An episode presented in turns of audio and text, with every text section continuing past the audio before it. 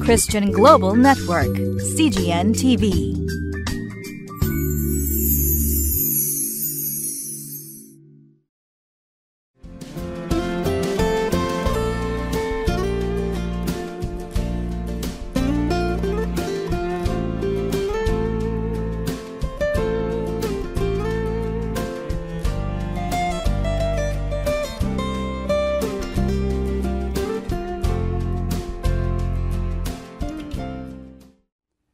皆さんこんにちは。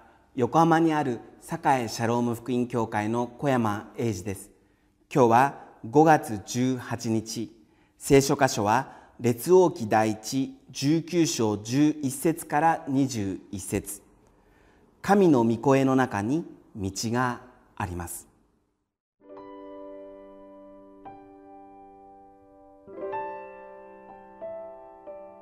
列王記第一19章11節から21節主は仰せられた。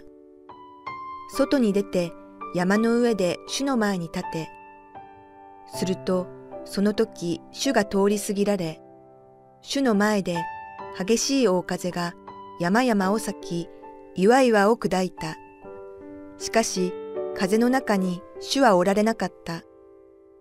風の後に地震が起こったが、地震の中にも主はおられなかった。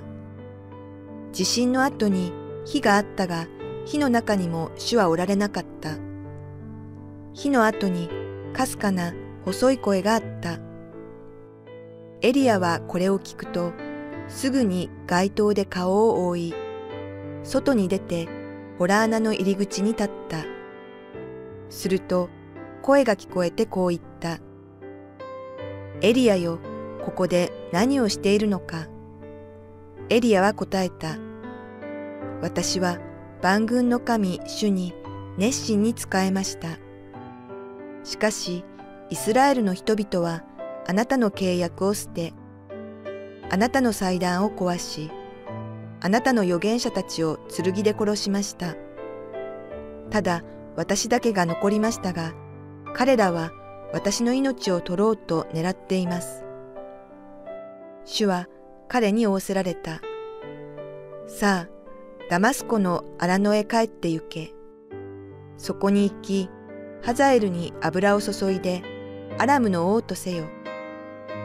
また、ニムシの子エフーに油を注いで、イスラエルの王とせよ。また、アベルメホラノでのシャファテの子エリシャに油を注いで、あなたに代わる預言者とせよ。ハザエルの剣を逃れる者をエフーが殺し、エフーの剣を逃れる者をエリシャが殺す。しかし私はイスラエルの中に七千人を残しておく。これらの者は皆、バールに膝をかがめず、バールに口づけしなかったものである。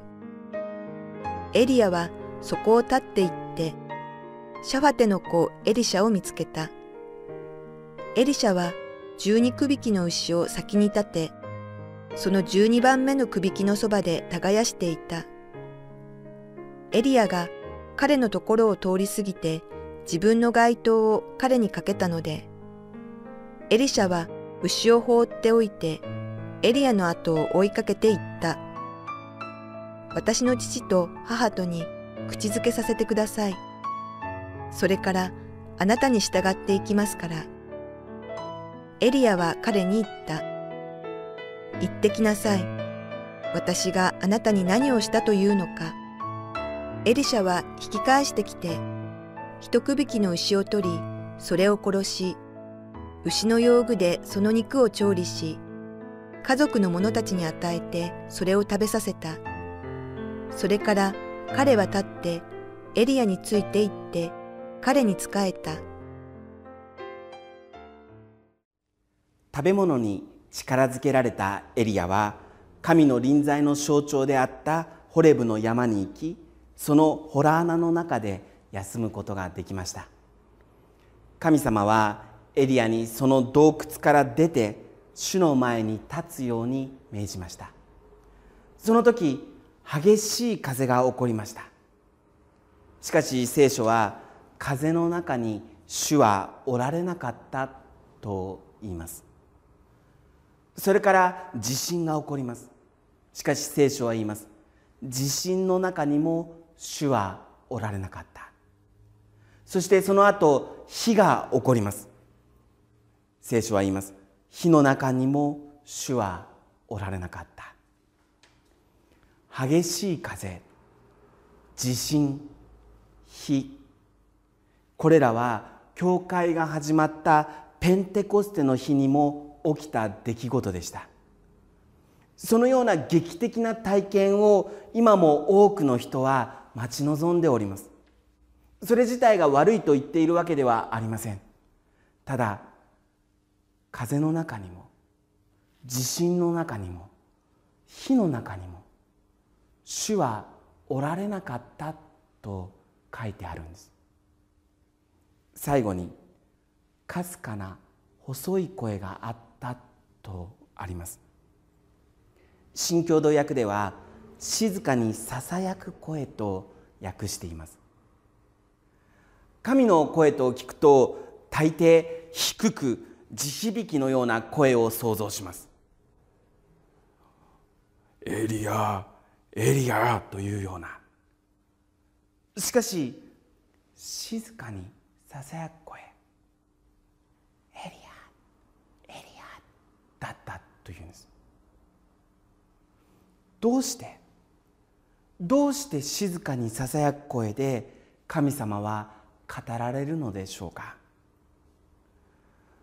私たちが静かにささやく声で話す時というのはどういう時でしょうか？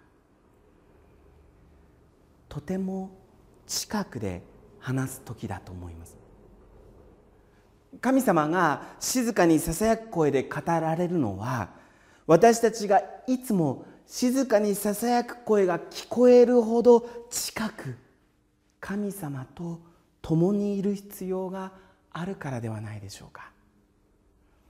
神様は遠くからこっちだと導くのではなくて私たちのそば近くでこっちだよ。と導きたいんだと思うんです。神の御声が聞こえるほど神のそばにいる。それが大事なメッセージだと思います。それでは神の御声が聞こえるほど神のそばにいるためにはどうしたらいいんでしょうか？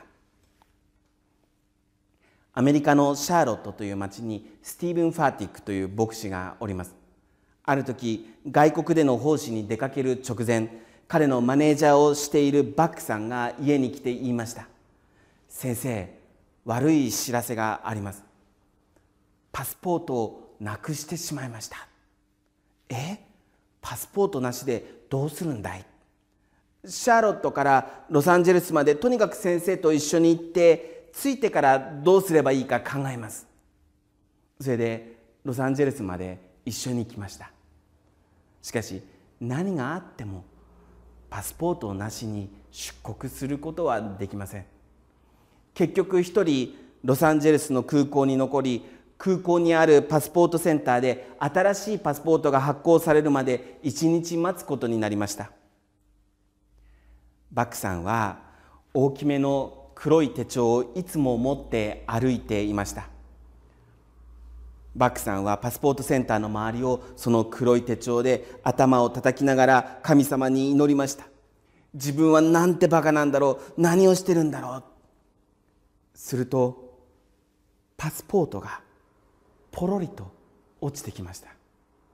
なんとその手帳の内ポケットにパスポートが挟んであったそうです。彼は自分がすでにその手で持っているもののために待っていたわけです。私たちも似たところがあるのではないでしょうか。神様あなたの静かにささやく声を聞かせてくださいと別のところを探している。私たちが必要としているものはここ聖書にあります。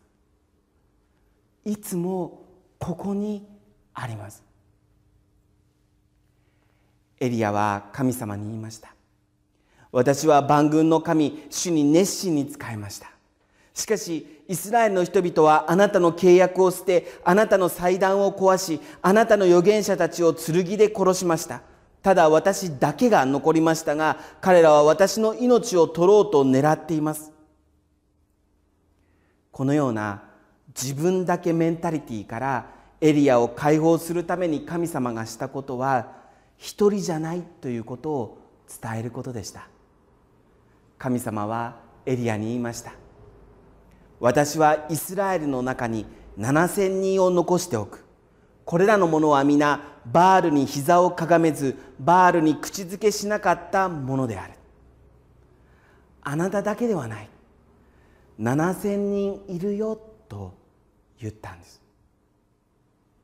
日本では実感が湧かないかもしれませんが今世界では歴史上最も急速に教会は成長しております。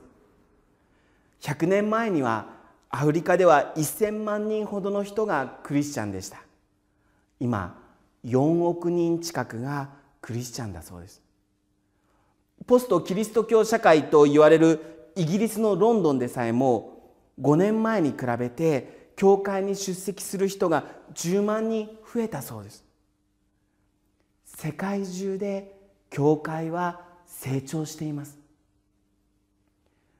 もっとも明治政府も実はキリスト教は放っておいたら急速に必ず増えていくということを固く信じていたからあのように迫害したそうであります。今60カ国2億人ほどのクリスチャンが日々迫害を受けながらも信仰生活を続けております。今この時もただキリストを信じているというだけで迫害されている殺されている人がいるんです。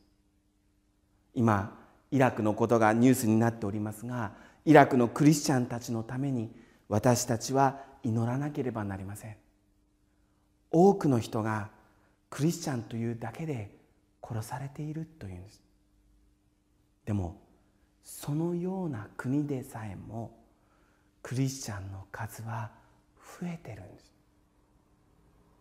私たちはそのような世界規模の神の民の交わりの中に生きてるんです。いかがでしょうか？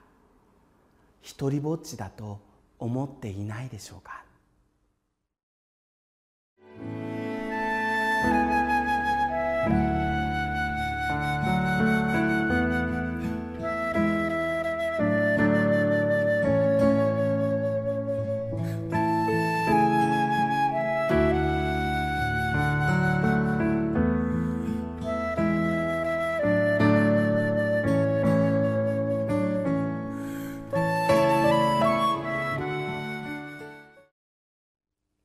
神様はエリアをこの自分だけメンタリティから解放するためにバトンに目を向けさせました。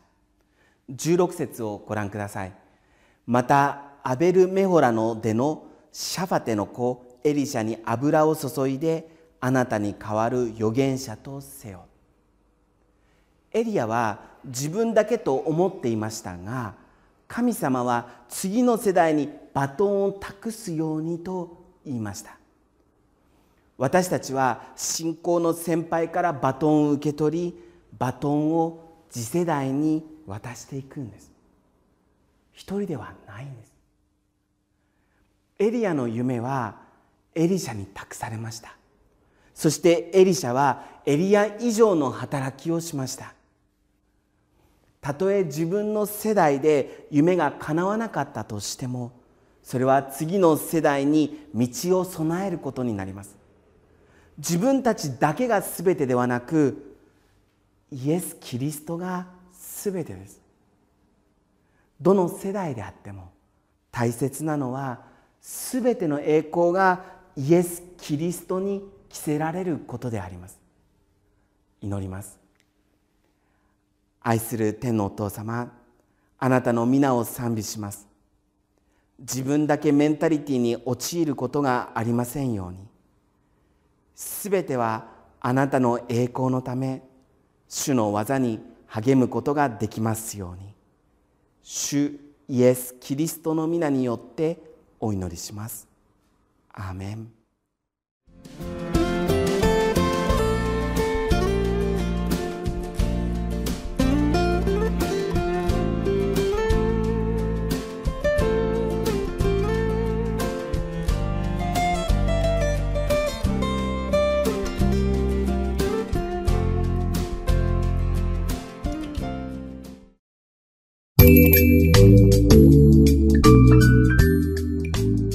Christian Global Network, CGN TV.